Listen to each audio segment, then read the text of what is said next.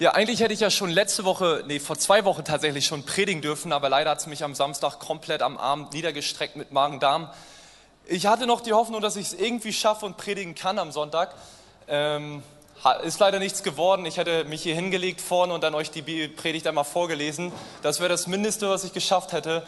Aber zum Glück, wie in guten wie in schlechten Zeiten, ne, hatte ich meine Frau dabei und die ist dann am Sonntagabend und spätestens am Sonntagmorgen stand fest, dass ich nicht predigen kann. Und sie ist dann eingesprungen und hat die Predigt übernommen und wie ich finde, richtig, richtig gut. Ja? Und das Gute ist, zum Glück überwiegen ja die schönen Momente. Ja? Wir waren zum Beispiel, ein schöner Moment, woran ich mich gerne zurückerinnere, ist dieses Jahr passiert und zwar war das unsere Englandreise. Da durfte ich einen Teil ihres Lebens mehr und mehr kennenlernen. Und zwar hat sie ja Theologie in England studiert und wir haben Anfang des Jahres ihre Freunde dort besucht. Ist jemand von euch schon mal in England gewesen? Ja, einige. Und vielleicht ist euch aufgefallen, und für alle, die noch nicht da waren, erzähle ich es mal trotzdem, vielleicht ist euch aufgefallen, dass einige Dinge in England anders sind als hier in Deutschland. Ja, zum Beispiel Werte, die Kultur und auch einige Gesetze. Ich nehme euch mal rein in ein paar Beispiele. Und zwar, was in England anders ist, ist erstens die Sprache. Ja, ganz simple Sache, dort wird Englisch gesprochen. Falls du es noch nicht wusstest, jetzt weißt du es, dieser Tipp ist kostenlos. Kein Problem. Wenn du nach England gehst, sprech bitte Englisch, sonst versteht dich da keiner. Zweite Sache ist, die in England anders ist, ist der Straßenverkehr. Ja? Während in England die Leute, die ähm, Autos von links kommen, kommen die in Deutschland von rechts. Ich bin also, also du denkst an so eine Kleinigkeit auch gar nicht, wenn du da bist. So, ne? Also du denkst, dann habe ich meinen ähm, hier mein Passport dabei, mein Reisepass, dass ich damit reisen kann und so weiter. Aber es der Straßenverkehr auf der anderen Seite ist, beim Ampeln überqueren oder Zebrastreifen, daran denkt niemand. So, ich war joggen an einem Tag und wollte die Straße überqueren und stand die ganze Zeit, weil es mich so verwirrt hatte, dass die Autos auf einmal von da kamen, statt wie ich es in Deutschland gewohnt bin, von da. Also wirklich, ich stand da Minuten und habe diese Straße beobachtet, weil auf einmal kam unerwartet ein Auto doch von der anderen Seite und er hat die ganze Zeit nur geguckt, weil ich einfach nicht darauf klarkam. Ja? Das, ist in Deutsch, das ist zum Beispiel in England anders. Und was noch anders ist, und das war ein bisschen unangenehmer ähm, für alle, die die Kultur dort kennen, und jetzt müsst ihr auch wissen, was, äh, ja, zum Glück ist meine Frau dabei gewesen, die das ein bisschen besser verstand als ich. Ja, ihr müsst wissen, wenn ich Leute begrüße, mache ich auf dieses Zeichen. So, ne? Ich dachte, sieht cool aus und weil ich ein bisschen cool bin, dachte ich, passt es, mache ich es einfach. Ja? Also bin ich hingegangen zu den Freunden meiner Frau. Einige davon habe ich das erste Mal erst gesehen. Bin hingegangen und meinte, hey, my name is Jonas, nice to meet you. Auf einmal drehte meine Frau, meine Frau sich zu mir um, zog mich beiseite und guckte richtig erschrocken. Ich dachte mir so, hä? Ist meine englische Aussprache jetzt wirklich so schlecht oder? also Grundkurs kann ich, ja.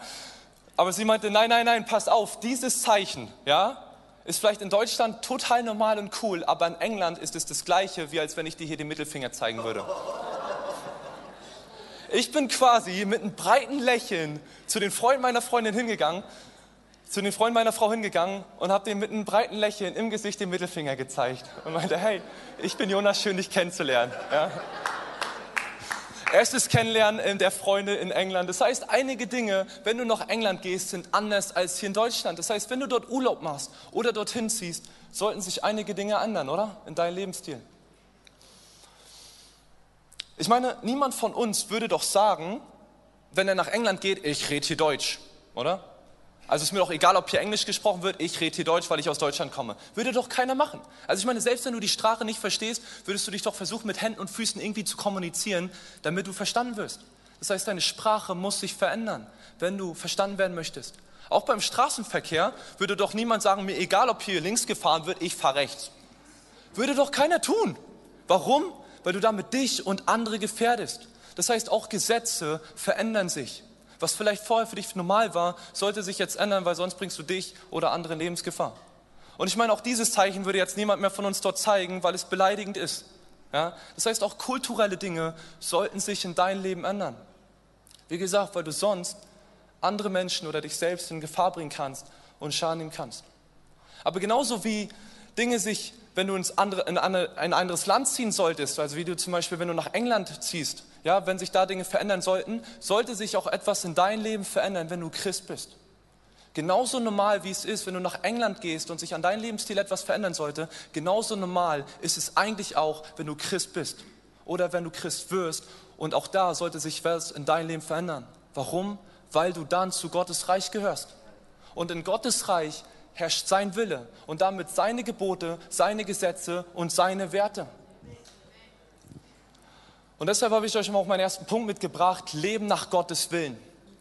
Leben nach Gottes Willen. Und die Frage ist jetzt, bei diesem Punkt, was sollte sich in meinem Leben verändern, damit ich mehr und mehr nach dem Willen Gottes leben kann? Wo ist ein Punkt in meinem Leben, wo ich vielleicht noch nicht danach lebe, die ich aber ändern sollte, weil ich jetzt unter eine neue Herrschaft gekommen bin, weil ich jetzt in Gottes Reich lebe? Welche Punkte sind das in meinem Leben? Weil wir haben eben gehört, es ist nicht egal, wie du lebst. Es ist nicht egal, was du tust, weil alle unsere Taten Konsequenzen haben. Manche Konsequenzen sind weniger schlimm und von anderen Konsequenzen können wir Schaden nehmen oder nehmen wir sogar Schaden und auch andere nehmen davon Schaden. Und die Bibel benutzt einen Oberbegriff für diese Taten, die wir nicht tun sollten, und das nennt sich Sünde. Hat jemand schon mal was von der Sünde gehört? Im letzten Gottesdienst hat auch keiner geklatscht, als ich Sünde gesagt habe. ja? Sünde. Was bedeutet Sünde? Sünde bedeutet Ziel verfehlt. Also quasi, wir haben das Ziel, Gottes Weg zu gehen, verfehlt und sind einen anderen Weg gegangen. Und vielleicht fragst du dich jetzt, ja, was ist daran so schlimm? wenn ich mal einen anderen Weg gehe. So. Also einen kleinen Umweg, so einen kleinen Schlenker oder so. Was ist daran so schlimm? Wo nehme ich denn Schaden? Wenn ich mal Dinge tue, die in der Bibel als Sünde bezeichnet werden. Wenn ich zum Beispiel neidisch bin, na, ich meine, der hat auch mehr Geld als ich. Wenn ich zum Beispiel ungerecht handle, ich meine, jeder ist dein Nächster, ne? man muss sich ja wegen der Inflation so ein bisschen auch auf sich selbst achten und so weiter. Wenn ich ähm, Sex vor der Ehe habe, wenn ich lüge, wenn ich läster, also ich meine, mit einer Notlüge schütze ich mich selbst. Wenn ich mal schlecht über jemanden rede, ich meine, ey, lieber lasse ich so Dampf aus, anstatt dass ich irgendwie richtig aggressiv werde oder so. Also könnten ja gute Gründe sein, oder? So mal ein bisschen zu sündigen, ein bisschen vom Weg abzukommen. Wo nimmt man denn da Schaden? Könnte man sich jetzt doch denken, oder? Aber wenn wir glauben, dass nur Gott gut ist und nur sein Weg gut ist, ja, dann sind alle anderen Wege, alles andere, wo wir auch nur einen Bruchteil und sei es auch nur so eine kleine Abweichung, überall, wo wir von seinem Weg abkommen, schlecht und schadet uns. Jeder Weg, jede Sache, die du tust, die nicht mit Gottes Willen in einem Einklang ist, ist nicht gut und schadet uns.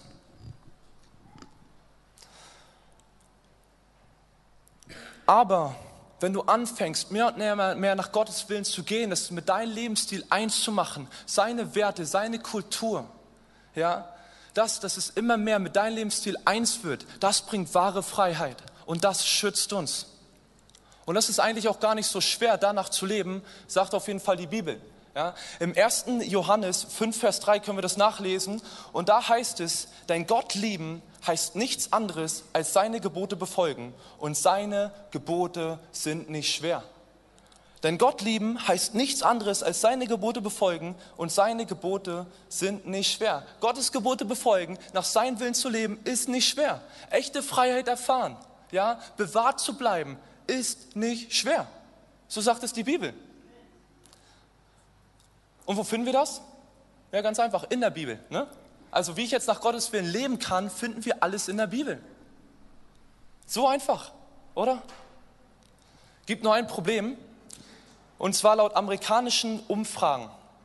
Ja, ähm, und da sind auch alle Christen mit reingerechnet, die jetzt zum Beispiel verfolgt werden und die gar keine, dadurch gar keine Bibel haben können und so weiter. Aber auch wir westlichen Christen, die gefühlt so 20 Bibeln auf dem Regal verstaubt haben. Ja, nicht jeder von uns, ja, aber es gibt einige. Ich gehörte ganz lange dazu. Äh, ich nutze jetzt auch mittlerweile die Bibel-App. also 90, 95 Prozent all dieser Christen oder aller Christen weltweit haben noch nie die ganze Bibel gelesen. 95 Prozent. Und ich meine, da verwundert es mich ja nicht, wenn ich 95 Prozent höre, dass so viel Verwirrung da ist, ob jetzt etwas eine Sünde ist oder nicht.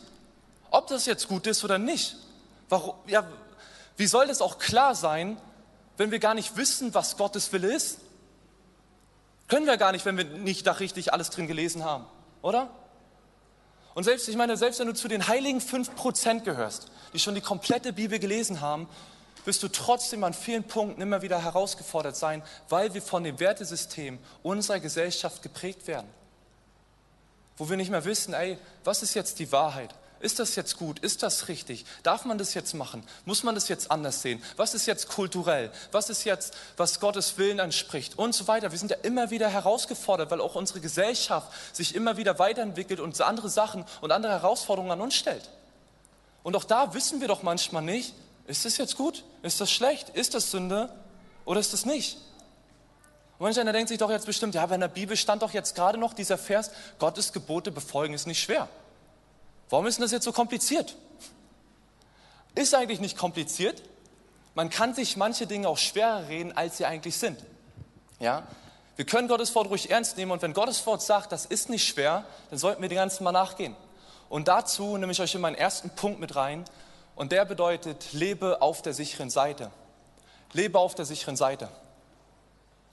Um diesen Punkt jetzt ein bisschen deutlicher zu machen, nehme ich euch mal kurz mit in eine Geschichte aus meiner Kindheit mit hinein. Seid ihr noch dabei? Wollt ihr ein bisschen was aus meiner Kindheit hören?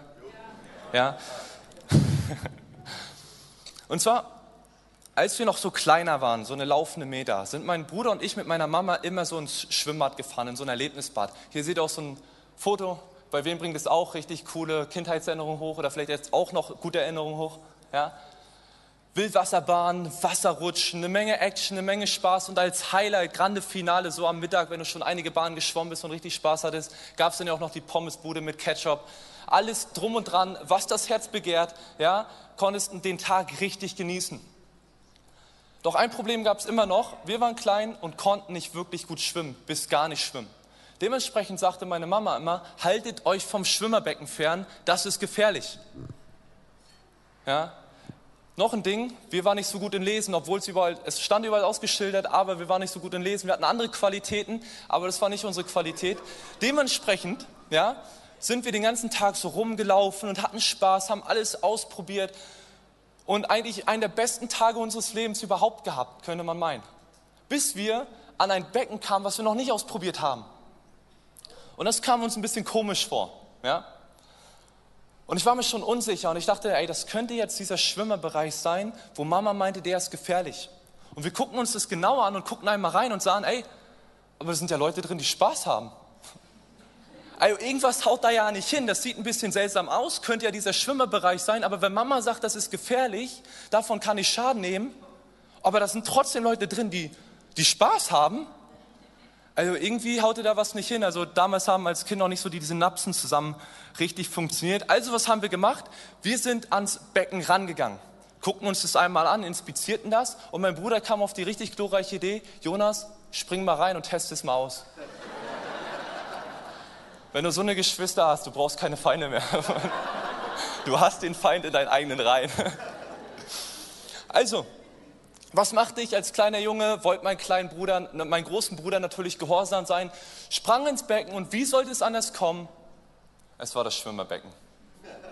Ich bin wie so ein Stein, ja, wie so eine Bleiente auf den Grund des Bodens gesunken, blickte komplett hilflos nach oben und sah meinen Bruder, wie er so verzweifelt, wie so eine Katze, die gerade versucht, so einen Fisch zu fangen, ja, irgendwie da rumplanscht, um mich irgendwie zu greifen.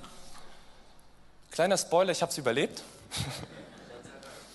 Irgendwann, nachdem mein Gesicht schon so ein bisschen farbig angelaufen ist, ja, ich hatte so blau-grün-Misch, ja, ähm, hat mein Bruder mich irgendwann gepackt bekommen und rausgezogen. Obwohl wir uns unsicher waren, ob es der Schwimmerbereich ist oder nicht, sind wir trotzdem reingegangen. Mit der Begründung, kann ja nicht so schlimm sein, andere tun es ja auch. Ja? Also sind wir da reingegangen und eine Nahtoderfahrung später dachte ich mir, hätte ich es mal anders gemacht wären wir mal davon weggeblieben. Und genauso ist es aber auch mit der Sünde, Freunde. Genauso wie mit diesen Schwimmbecken ist es auch mit der Sünde. Du musst nicht alles ausprobieren. Sünde ist kein Spaß. Und ganz ehrlich, wenn dieses Thema Gott so wichtig ist und er sogar sagt, er hasst die Sünde, uns auffordert, flieht vor der Sünde, dann sollten wir dieses ganze Thema vielleicht ein bisschen ernster nehmen.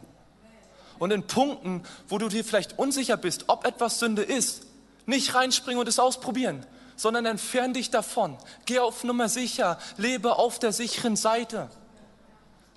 Ja, wenn du dir nicht sicher bist, ob der Spruch, den du gerade auf der Zunge hast, ob der jetzt hilfreich ist oder vielleicht jemanden verletzen kann, dann sag ihn lieber nicht. Ja?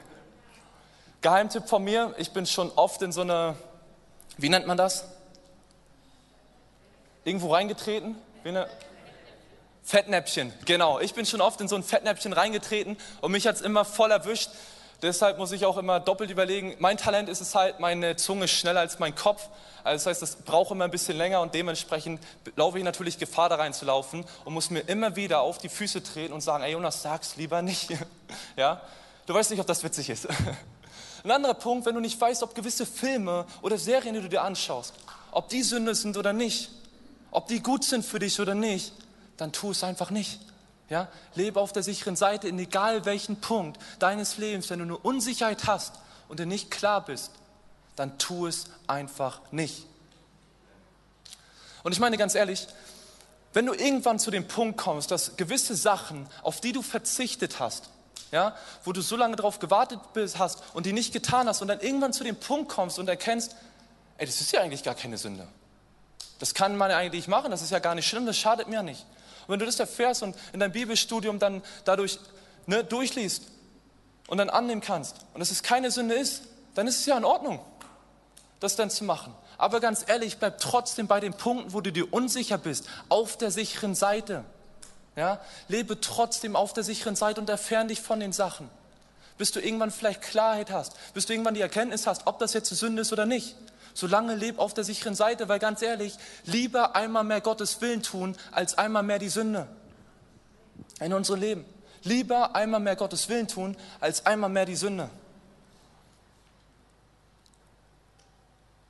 Wenn wir nach Gottes Willen leben, zeigen wir ihn ja immer mehr, dass wir ihn lieben. So hieß es gerade auf jeden Fall in 1. Johannes. Ja? Wir zeigen Gott dadurch, dass wir ihn leben, wenn wir seine Gebote halten, wenn wir nach seinem Willen leben. Und dadurch ja, kommen wir in eine immer tiefer werdende Verbundenheit mit ihm rein. Und wenn wir in eine tiefer werdende Verbundenheit mit ihm sind, dann ist es eigentlich meiner Meinung nach nur logisch, dass man Gottes Wirken und sein Handeln in unserem Leben sieht. Klingt richtig schön, ist es eigentlich auch, nur gibt es da meistens noch ein kleines Problem, was uns versucht zu hindern und was uns versucht zu stoppen, voll für Gottes Willen danach zu leben, für sein Reich zu gehen, für seine Kultur, seine Werte, das, was ihm auf dem Herzen liegt, dafür zu gehen. Da gibt es eine Sache, die uns versucht zu stoppen und das nennt sich Scham. Ja? Habt ihr schon mal Scham gehört? Was so Scham ist? Scham ist so ein richtig ekliges Gefühl, das meistens so in der Verbindung mit der Sünde kommt. Und ich habe euch mal eine Definition mitgebracht und ich fand die Definition, deshalb lese ich euch die mal kurz vor, ist eigentlich passend getroffen. Und da heißt es, Scham ist ein quälendes Gefühl. Es ist ein quälendes Gefühl ja, der Verlegenheit, das durch Reue, wo du etwas bereust, ja, bloßgestellt sein, das durch die eigene Erkenntnis des eigenen Versagens, da wo du erkennst, dass du versagt hast, wird es auch ausgelöst. Oder durch unanständige, uneinhafte und lächerliche Dinge ausgelöst werden kann. Es ist ein quälendes Gefühl. Und dieses quälende Gefühl hat das Potenzial, dich komplett zu stoppen. Hat das Potenzial, dich auszubremsen. Dass du nicht mehr für Gott und sein Reich vorangehst. Dass du immer die Handbremse ziehst und sagst, ey, ich kann danach nicht leben. Dieses Gefühl hat mich gestoppt. Aufgrund von Scham in meinem Leben habe ich mich teilweise nicht getraut, in die Kirche zu kommen oder zu dienen, weil ich dachte, ich bin ein schlechter Mensch. Aufgrund von dem, was ich in meiner Vergangenheit getan habe. Aufgrund von Scham habe ich oft gelogen, weil ich dachte, ey, ich will mir vor der Wahrheit, ich, ich habe Angst vor der Wahrheit, ich will mich davor drücken und deshalb habe ich oft gelogen und mir war das unangenehm. Aufgrund von Scham habe ich oft verheimlicht, dass ich Christ bin, in Gesprächen mit Leuten und so weiter. Warum? Weil ich Angst hatte vor unangenehmen Kommentaren, weil ich mich geschämt habe dafür, dass jetzt vielleicht ein, irgendein komischer Spruch kommen konnte. Und ich kann die Liste noch unendlich lang ziehen und ich glaube, vielleicht kennt jeder von euch auch solche Erlebnisse, wo Scham uns versucht zu stoppen, oder? Sowas oder ähnliches. Wo Scham im Leben kommt, dieses quälende, unangenehme Gefühl, ich kann jetzt nicht von Jesus erzählen. Ich kann jetzt nicht diesen nächsten Schritt für Jesus gehen. Wenn ich gucke, was ich in meinem Leben habe, das, das, das, und dann sehe ich Pastor Matthias Leben, ja, wie er für Jesus brennt, ja, dann denke ich mir, ey, das geht nicht. Und diese Scham kann uns doch oft zurückhalten, oder? Und das Ding ist, Scham kommt ja häufig vor in der Verbindung mit Sünde, okay? Wo du gesündigt hast oder noch in Sünde lebst. Und das Ding ist, vielleicht denkt man sich dann, ey, nachdem ich dies und jenes alles getan habe, wer kann mir denn da noch verzeihen? Wer kann mich denn da noch ernst nehmen? Ich meine, wenn ich noch gestern mit Leuten über meinen Arbeitskollegen gelästert habe und ihn schlecht gemacht habe, dann kann ich doch nicht heute in der gleichen Konstellation, wo ich bin, auf einmal den verteidigen und sagen, ey, hört mal auf, über den zu lästern, ist ja voll blöd. Das ist Scham, Freunde, die uns da versucht hat zurückzuhalten, wo wir denken, ey, wir können das nicht. Aber ganz ehrlich, du kannst das. Veränderung ist von den einen auf den anderen Moment durch Jesus möglich. Veränderung ist von den einen auf den anderen Moment möglich, ganz einfach, weil deine Scham ist bereits besiegt. Deine Scham hat nur noch so viel Macht über dein Leben, wie du ihr gibst. Ich sage es nochmal, deine Scham hat nur noch so viel Macht über dein Leben, wie du ihr gibst, weil sie schon längst besiegt ist. Wie meine ich das? Wir lesen weiter in 1. Johannes 5, Vers 4, das ist ein Vers später, da heißt es, jedes Kind Gottes ja, wenn du an Jesus glaubst, bist du ein Kind Gottes. Kann den Sieg erringen über alles, was sich in dieser Welt Gott widersetzt. Ja, unser Glaube hat diese Welt bereits besiegt. Wenn du an Jesus glaubst und das, was er am Kreuz für dich getan hat, ja, dass er all deine Schuld, all deine Scham, all deine Verfehlung, all deine Belastung schon längst auf sich genommen hat und dir dafür seine Frieden, seine Freiheit, seine Vergebung und seine Wiederherstellung geben möchte, wenn du das glaubst und dieses Geschenk annimmst, dann hat Scham keinen Platz mehr in deinem Leben.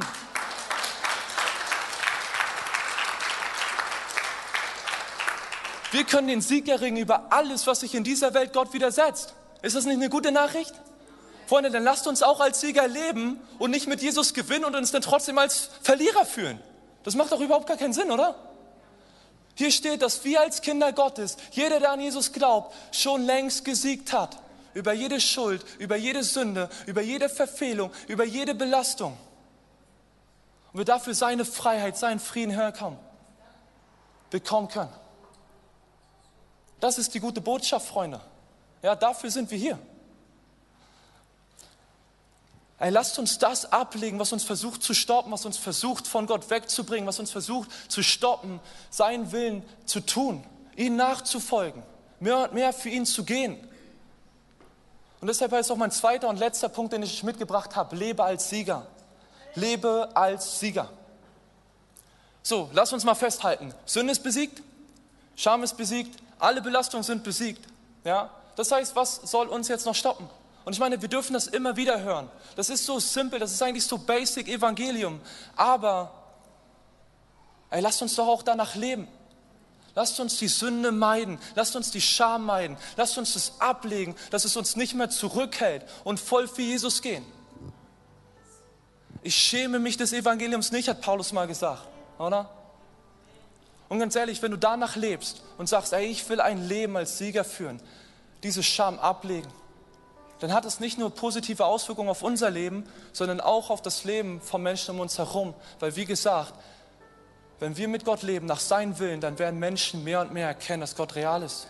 Sein Wirken wird mehr und mehr spürbar sein in unserem Leben, weil wir seinen Weg gehen. Und dadurch werden Menschen erkennen. Ja? Weil wir lieben, wie die Welt es noch nie gesehen hat. Weil wir einen Frieden haben in egal welcher Situation, den die Welt nicht geben kann und so weiter. Ey, die Bibel ist voll von Sachen, ey, was uns erwartet, wenn wir Gottes Weg gehen. Und das durfte ich auch selbst erfahren. In meiner eigenen Familie. Seid ihr noch bereit? Seid ihr noch dabei für eine letzte Geschichte? Ja? Eine allerletzte Geschichte? Okay. Also ihr müsst wissen, in meiner Vergangenheit ja, habe ich viel Mist gebaut. Oh. okay, pass auf. Einige wissen es schon, für die, die es noch nicht wissen, ich war drogenabhängig, ich hatte ein Alkoholproblem, ich war in einer Gang, wo wir gedealt und gesprayt haben, ich war depressiv und so weiter. All das habe ich gemacht. Und meine Eltern waren enttäuscht. Meine Familie war enttäuscht. Kann man auch nicht irgendwie verübeln, oder?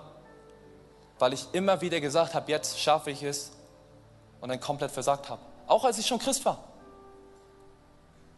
bin teilweise in die Kirche gegangen, nicht so regelmäßig, aber immer wieder und habe gesagt, ich glaube an Jesus, aber hatte trotzdem diesen Mist in mein Leben. Irgendwann hat Jesus mich frei gemacht. Jahre sind vergangen. Mein Leben hat sich radikal, komplett zum Positiven verändert. Und trotzdem habe ich mich geschämt, meiner Familie vom Glauben zu erzählen. Warum? Weil ich dachte, ich habe ja auch Mist gebaut, als ich schon Christ war. Und jetzt, natürlich hat Jesus mein Leben jetzt verändert, aber warum soll ich denn danach leben? Weil wenn ich jetzt wieder Fehler mache, wenn ich jetzt wieder versage, dann habe ich vorher so groß erzählt, wie gut Jesus ist, dass er Leben verändert, dass er rettet und dann enttäusche ich sie wieder. Das bringt sie doch nur weg vom Glauben. Wisst ihr, ein großer Teil meiner Familie ist nicht gläubig. Zum Beispiel mein Bruder. Wisst ihr, wann mein Bruder, obwohl ich seit zehn Jahren Christ bin, vielleicht sogar mehr, elf, obwohl ich seit elf Jahren Christ bin, wisst ihr, wann mein Bruder das erste Mal das Evangelium gehört hat? Nicht von mir. Das war vor circa drei Monaten bei der Beerdigung meines Papas. Hat mein Bruder das erste Mal das Evangelium gehört. Und wisst ihr was? Da hat es Klick gemacht. Weil ganz ehrlich, mein Papa hat geglaubt, mein Bruder glaubt aber nicht. Und ich dachte, ey, wäre es jetzt mein Bruder gewesen, dann wäre er verloren. Und es hat Klick gemacht und irgendwas in mir ausgelöst. Und ich habe gesagt, ey, ich will nicht mehr, dass meine Scham mich zurückhält. Ich will voll für Jesus leben. Ich will mich nicht stoppen lassen. Ich will diesen Sieg annehmen, den Jesus für mich hat. Ich will mich nicht als Verlierer fühlen müssen, weil mein Leben wurde verändert. Altes ist vergangen, Neues ist geworden. Ich bin ein neuer Mensch. Ich darf auch diese Freiheit immer und immer wieder annehmen. Und selbst wenn ich versage, darf ich zurückkommen zu Jesus und das ablegen, wo ich gescheitert bin, wo ich versagt habe, wo ich meine Abbiegung genommen habe, wo ich den falschen Weg, auch sei ja nur so klein in meinen Augen gewesen, darf ich immer wieder zurückkommen und zu Jesus kommen. Ich habe die Entscheidung getroffen bin den Prozess gegangen. Und das hatte jetzt schon positive Auswirkungen auf meine Familie. Und zwar, ich habe angefangen, meiner Familie immer mehr über den Glauben zu erzählen. Und zum Beispiel mein Bruder und ich telefonieren fast täglich, weil wir jetzt uns um den ganzen Nachlass kümmern müssen. Und deshalb hat er mehr, immer mehr Anteil an meinem Leben. Zum Beispiel, was wir auf der Jugendfreizeit erlebt haben, was Gott Gutes getan hat. Natürlich ähm, findet er das alles noch ein bisschen strange und komisch, weil ich auch die letzten elf Jahre so ein bisschen mehr darüber geschwiegen habe. Ja? Aber er hört sich das an. Und auch ich bin immer mehr Teil von seinem Leben. Zum Beispiel bin ich vor ein paar Wochen Onkel geworden. Zum zweiten Mal. Ja.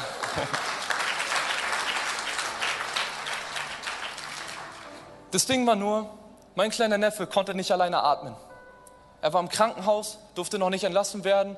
Der Ärzte meinten, er muss erstmal noch an der Beatmungsmaschine gehen und mein Bruder wirkte richtig, wirkte richtig voller Sorgen. Ja, der wirkte gekränkt, der wusste nicht, was los ist. Erst der ganze Stress mit ich schon mit meinem Papa, mit den ganzen Sachen und dann kriegt er noch seinen Sohn eine freudige Botschaft und dann kann er nicht alleine atmen. Ey, was für ein Lottogewinn, oder? Nee. Und wir haben telefoniert und als ich das hörte, da brach es auf einmal aus mir heraus. Ich war selbst überrascht von mir und ich sagte, ey, wir beten für euch. Ja? Und du hast die Stille gehört am anderen Ende des Telefons. Nichts. Ich dachte, er ist nicht aufgelegt. Ich habe nochmal geguckt, er war dran. Und auf einmal kam so ein zögerliches äh, Danke, Danke zurück. Ja? Und als wir aufgelegt haben, habe ich dann für ihn gebetet. Und als wir die nächsten Tage ähm, wieder telefoniert hatten, habe ich mich sofort nach meinen Neffen erkundigt. Und er sagte, ey, es ging ihm blitzartig besser. Er konnte aus dem Krankenhaus entlassen werden.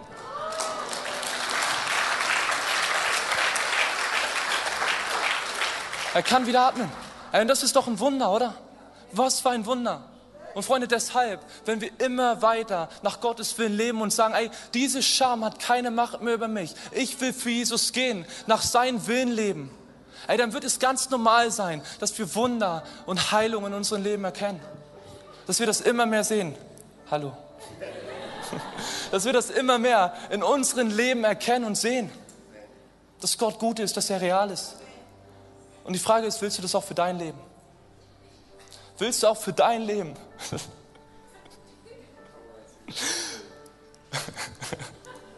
Willst du auch für dein Leben das erfahren? Und wir gehen jetzt in eine Gebetszeit rein und ich möchte dich einladen, dass du dir mal die Frage stellst, wo ist Sünde in dein Leben? Wo ist Sünde in dein Leben, die dich von Gottes Weg abfährt? Wo ist Sünde in dein Leben, die dich daran hindert, Gottes Weg zu gehen, nach seinem Willen zu leben? Und dich einladen, einfach meide die. Was sind Punkte in dein Leben, wo du nicht nach Gottes Willen lebst? Und einfach einen Bogen drum zu machen. Halleluja.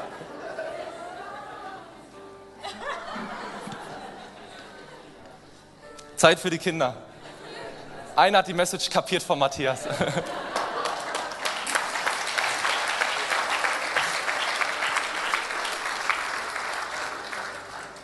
meine Übersetzerin. Wo ist Sünde in dein Leben, dass es sich zurückhält? Und ich möchte jetzt einladen in dieser Gebetszeit, dass du einfach dir diesen Punkt mal nimmst und dich selbst fragst, was ist Sünde in deinem Leben? Wo steckst du in Sünde drin? Was sind Punkte, wo du dir vielleicht auch unsicher bist? Ist das jetzt Sünde oder ist das keine Sünde? Ja? Und dann einfach zu sagen, ey, tu es nicht. Tu es einfach nicht. Geh dem nicht nach. Und wenn du Punkte hast, wo du vielleicht in Scham lebst, wo du das Gefühl hast, ey, das ist Scham in meinem Leben, das ist ein unangenehmes Gefühl, ein quälendes Verlangen, was mich immer wieder zurückhält, dann will ich dich einfach einladen, ey, leg diese Scham ab. Geh einen anderen Weg. Sehr stark. Danke, dass du auf der Bühne warst.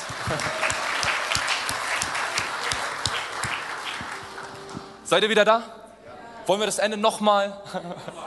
Also, gibt es hier noch mehr Kinder? Also, wo ist Sünde in deinem Leben? Wo hast du Punkte in deinem Leben, wo du vielleicht auch unsicher bist, ob das Sünde ist oder nicht?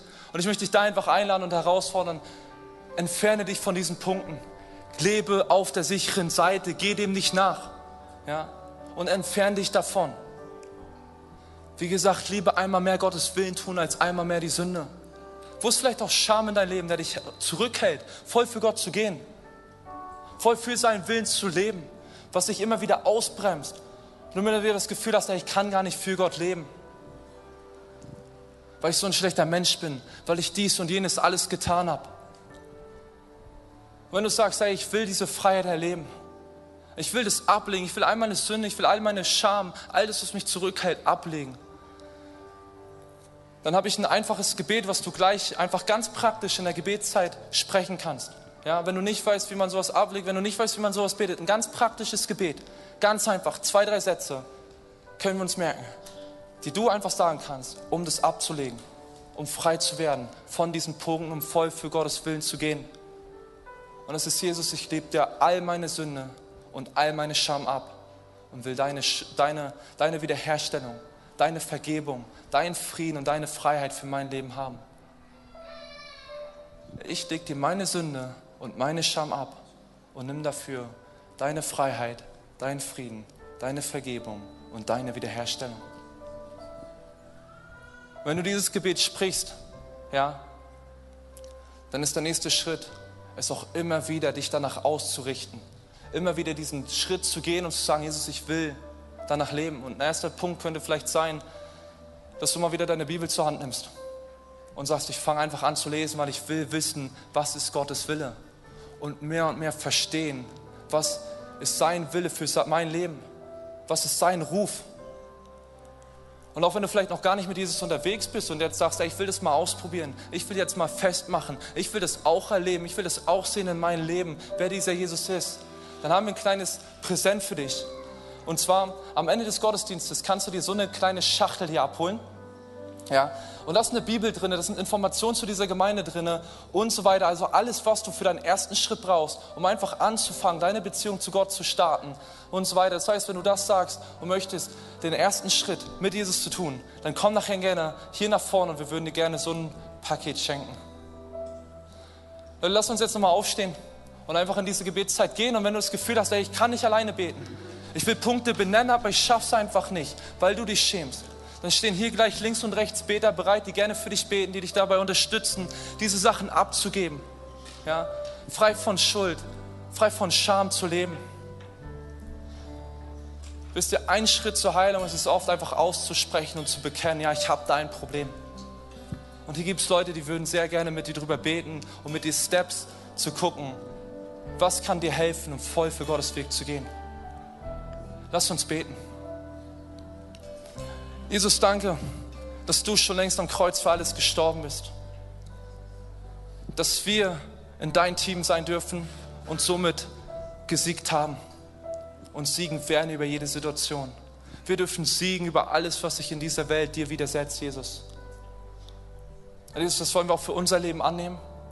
Und auch, wo wir in Abhängigkeiten, in toxischen Beziehungen, in Dingen, die uns einfach runterziehen, die uns kaputt machen, ja, auch in Punkten, wo wir uns unsicher sind, wo wir vielleicht auf den ersten Moment noch nichts zu sehen, Jesus, da wollen wir gehorsam sein.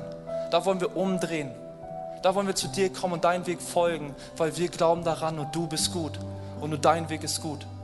Wir wollen gar nicht erst in die Gefahr laufen, überhaupt Schaden zu nehmen. Jesus, wir wollen auf der sicheren Seite leben. Wir wollen mit dir leben. Wir wollen nichts anderes in unser Leben. Und Jesus, da wo das Kind schon in den Brunnen gefallen ist und wir Scham in unser Leben haben, Jesus, die wollen wir jetzt ablegen und sagen, nichts und niemand soll uns aus deiner Liebe reißen. Soll uns davon trennen, für dich abzugehen. Soll uns davon trennen, den Ruf, den du für unser Leben hast, zu folgen. Keine Scham der Welt darf uns aufhalten, für die Berufung, die du in uns hineingelegt hast, zu gehen. Jesus, wir legen jetzt alles ab und wollen deinen Namen groß machen in unseren Familien, in unserem Umfeld, in unserer Nachbarschaft, da wo wir sind, Jesus, wollen wir Gamechanger sein. Wir wollen deinen Namen verherrlichen, Jesus. Dein Name ist größer als alle anderen und wir haben das schon so oft gehört, aber Jesus, wir wollen das wirklich leben. Wir wollen Change machen. Nichts soll mehr sein, wie es vorher war. Wir wollen ein neues Leben führen mit dir, Jesus. Jesus, schenk du uns deine Freiheit und zeig uns das täglich neu. Erinnere du uns an diesen Step, den wir jetzt gegangen sind. Und lass uns nie wieder zurücktreten, Jesus. Wir wollen nur noch unseren Blick auf dich richten.